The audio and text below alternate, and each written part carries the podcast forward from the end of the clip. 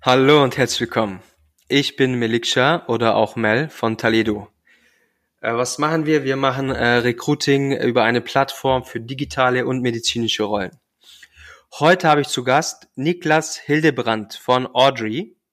A-U-D-R-Y. Was macht Audrey? Audrey verhilft Podcastern zu mehr Reichweite. Unter anderem, indem sie sie besser miteinander vernetzt, die Podcaster selbst. Aber Niklas soll selbst erzählen. Hallo Niklas, äh, wer bist du und was machst du?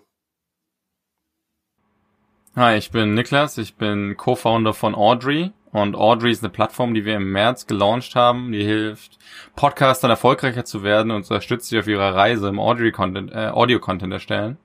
Und derzeit sind wir besonders darauf fokussiert, Podcastern miteinander zu connecten und haben uns jetzt im letzten Monat dabei Investoren noch an Bord geholt, um das Angebot für Podcaster weiter auszubauen. Super cool. Ich meine, wir sind ja, machen gerade selbst einen Podcast. Ich sehe, wie stark das wächst, jetzt während Corona noch mehr. War schon immer ein Podcast-Fan. Ich freue mich sehr, dass wir dich bei uns haben. Ähm, Vielen Dank. Okay, jetzt pass auf, lass uns das mal konkreter durchspielen. Also, wenn ich jetzt Podcaster bin, das bin ich ja in diesem Fall, wie kann Audrey mir genau helfen, dass unsere Hörer das genauer verstehen? Genau, Audrey ist eine Plattform, da kann sich jeder Podcaster anmelden. Die einzige Aufnahmekriterium derzeit ist der Besitz eines Podcasts, der bei Apple gelistet ist. Sobald man den Account hat, ziehen wir automatisch alle Metadaten des Podcasts in die Plattform. Man hat sein eigenes Profil und hat dann die Möglichkeit, sich mit anderen Podcastern zu connecten. Derzeit sind 7500 und ein paar zerquetschte Podcaster auf der Plattform, also schon jetzt eine Menge. Und da, es geht darum, genau Podcaster im eigenen Bereich zu finden, mit denen man gemeinsam Partnerschaften eingeht, zum Beispiel über Interviewpartnerschaften oder sich gegenseitig die Podcast promotet. Das heißt jetzt in deinem in deinem Fall wird es darum gehen, melde dich an, du, du nutzt die Suchmaschine, du suchst genau den Podcast, der für dich als Partner-Podcast passt und kannst ihn direkt auf der Webseite anschreiben und dich mit ihm connecten. Hm, spannend. So ein bisschen wie bisschen wie Research geht für Podcaster, ja? Absolut, genau. Super spannend, interessant. Okay. Und du sagst, es gibt euch seit diesem Jahr erst, ja? Genau, wir haben angefangen letztes Jahr uns ein bisschen mit Audrey äh, und Audio zu beschäftigen, aber die Plattform selber haben wir jetzt im März erst gelauncht diesen Jahres. Also ist gerade sieben, acht Monate alt. Oh, ich gratuliere euch zur Gründung. Mitten in Corona, habt ihr gegründet? Genau, mitten in Corona. Das Schöne ist, Podcast-Kreation äh, hat tatsächlich zugenommen. Corona hilft. Viele Leute haben die Zeit genutzt zu Hause, um einen eigenen Podcast zu starten. Auf der Seite ist sehr erfolgreich. Auch wenn der Audiokonsum runtergegangen ist ein bisschen, weil die Leute weniger pendeln. Und pendeln so eine der Hauptzeiten für Audiokonsum war tatsächlich. Interessant. Und ihr habt auch schon coole Investoren an Bord geholt, ja? Genau, genau. Wir hatten das Glück, ähm, Christoph von Atlantic Labs hauptsächlich äh, zu überzeugen, der bei uns jetzt als Lead Investor reingekommen ist.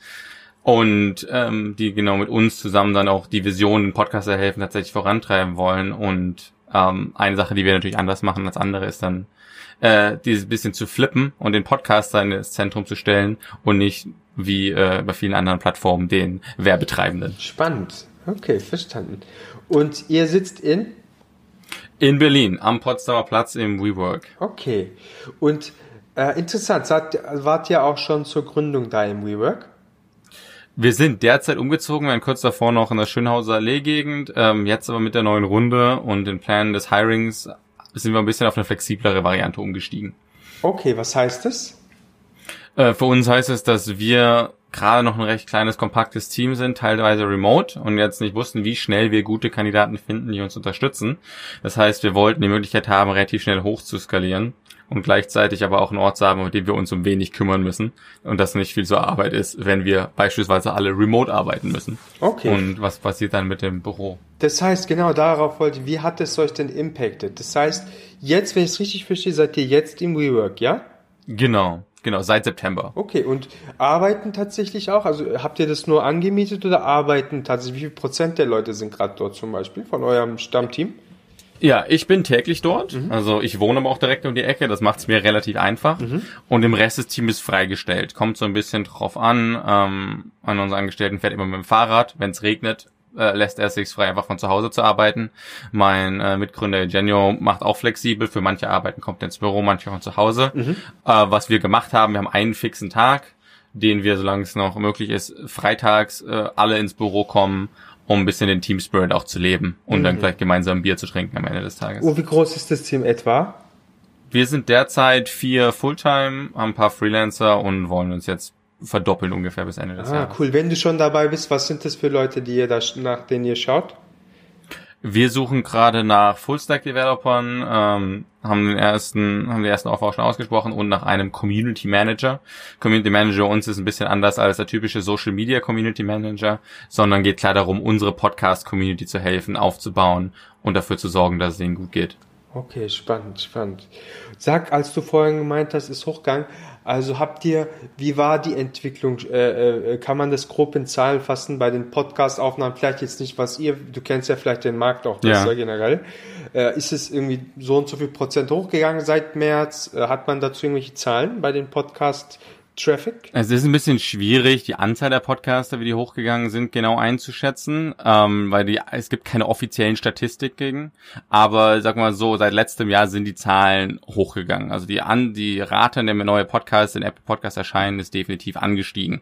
Konsum ist auch ein bisschen schwierig, weil viele Podcaster da selber gar nicht so eine Übersicht drüber haben. Okay, spannend. Der Markt wächst aber offenbar, oder? Auch an, kann man irgendwie die Anzahl der Uploads oder sowas? Gibt es dafür Messungen? Es gibt es. Es ist so eine Sache wie damals bei, sagen wir mal, Instagram äh, bei den ersten Influencern Reichweite anzuanalysieren. Das heißt, die großen Podcaster haben wirklich Zehntausende bis Hunderttausende Downloads pro Episode. Ein großer, großer Teil der Podcasts aber, das ist wirklich der über eine Million Podcasts, die mittlerweile auf Apple Podcasts existieren, sind bei den paar Hunderten. Also viele Podcasts sind nicht wirklich reichwertenstark im Vergleich jetzt zu anderen Content. Wie immer, also es gibt schwer Longtail, also einfach der Shorttail dominiert, ja? Genau. Die wenigen starken. Hm, interessant, okay. Und ich habe verstanden, äh, der Impact auf euch Geschäft ist eher positiv, äh, jetzt eher Flexibilität, WeWork. Wie siehst du, was denkst du, wie es weitergehen wird? So aus deinem, du bist ja auch ein Gründer deiner Company, hast ja auch einen Blick auf den Markt, äh, deinen eigenen. Was denkst du, was passiert in den nächsten drei, sechs, zwölf Monaten? Wie wird euch das impacten? Wie wird uns das impacten? Was denkst du?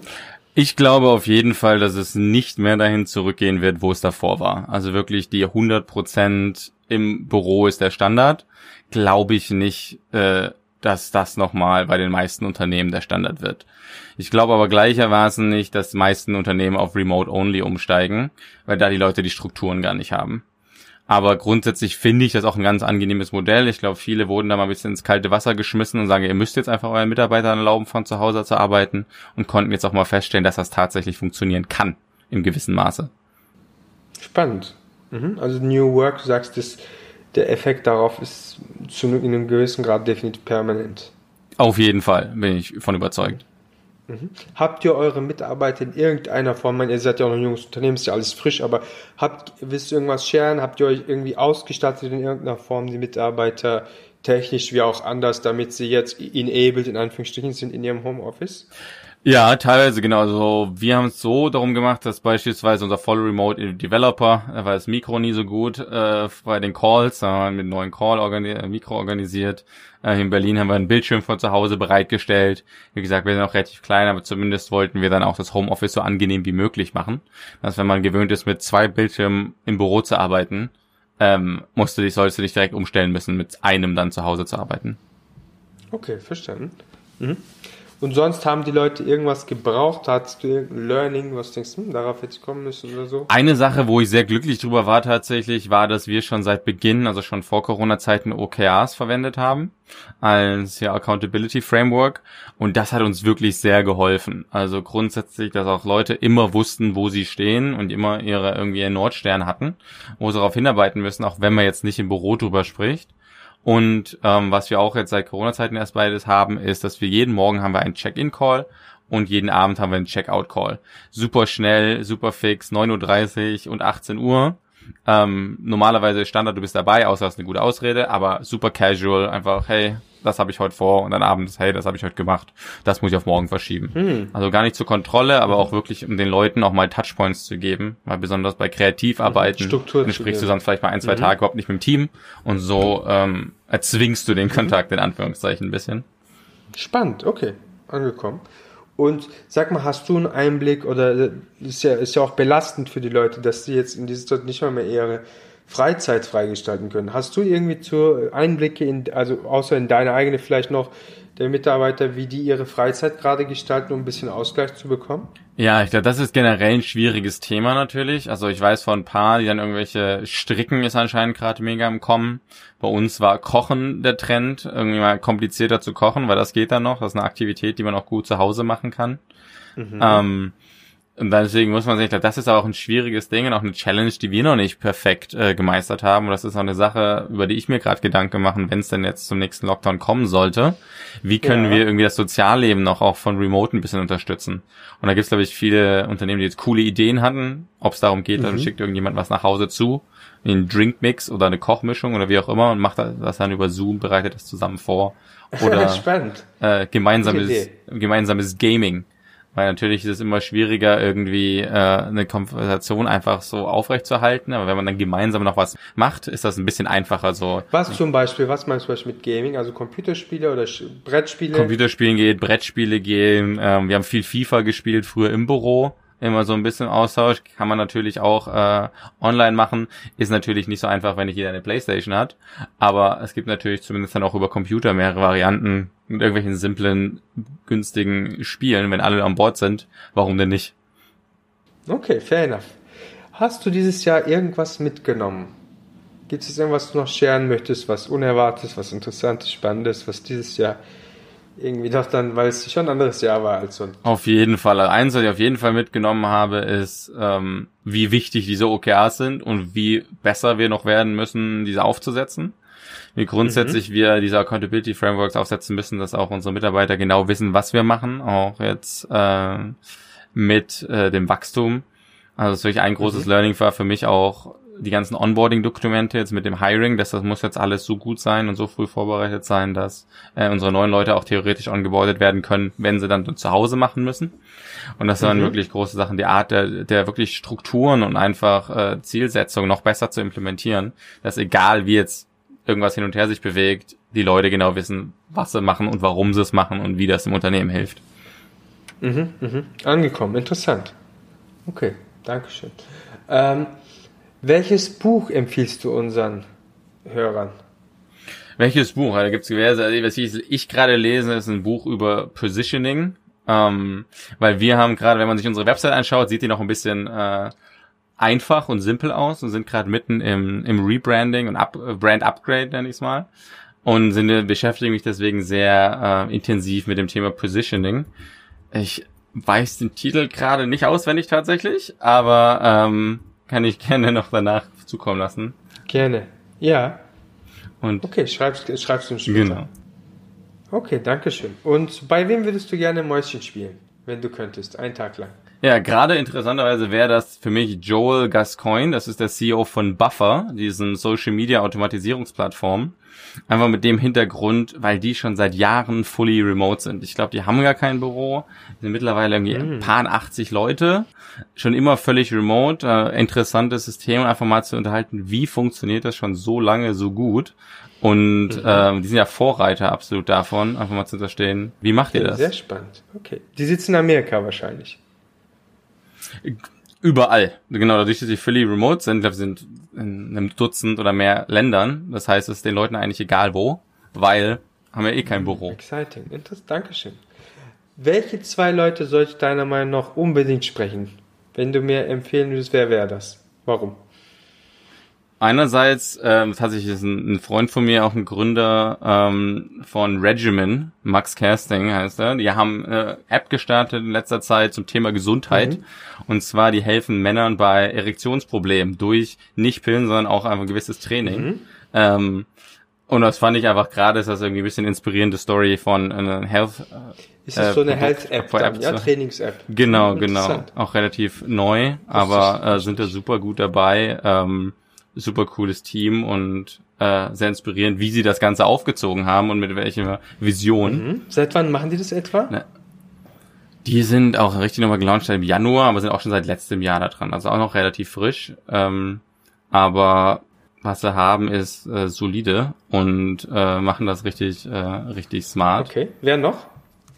Und genau, das ist mehr ein offenes Thema. Eine andere Person würde ich einfach sagen, sprechen wir mit der Politik um, und zwar mit, den, mit unserem digitalen äh, Ministerium, weil das ist eine völlige Katastrophe, wie in Deutschland hiermit umgegangen wird, mit dieser ganzen Corona-Sache. Ja. Ich glaube, die bräuchten mal ein bisschen Input von jemandem, ja, ich kann da sogar helfen mit HR-Tipps, wen man da einstellen muss, dass man Deutschland mal digitaler bekommt. Weil das ist noch so ein anderes Learning. Stimmt. Ist ja volle Katastrophe, wie Deutschland umgeschaltet hat und wie es nicht in der Lage war, einfach mal auch vom Amtsseiten alles zu digitalisieren. Und Das wie stimmt. schwer es für Unternehmen war, Hilfe zu bekommen, vor allem für junge Unternehmen.